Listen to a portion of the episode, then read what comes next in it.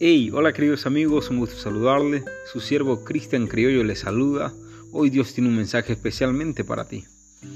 Y después de haberlo detestado, lo llevó consigo y lo trajo a la casa del Señor en Silo, junto con un toro de tres años, veinte kilos de harina y una vasija de vino.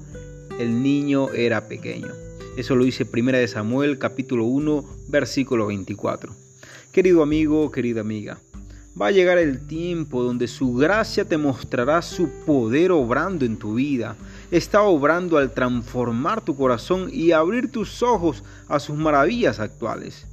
No dudes de su amor en tu vida. Es real, es constante. Basta con mirar a tu alrededor sabiendo de que Dios te ha bendecido tanto. Agradece a Dios por las oraciones contestadas antes de ver sus respuestas. Bendiciones.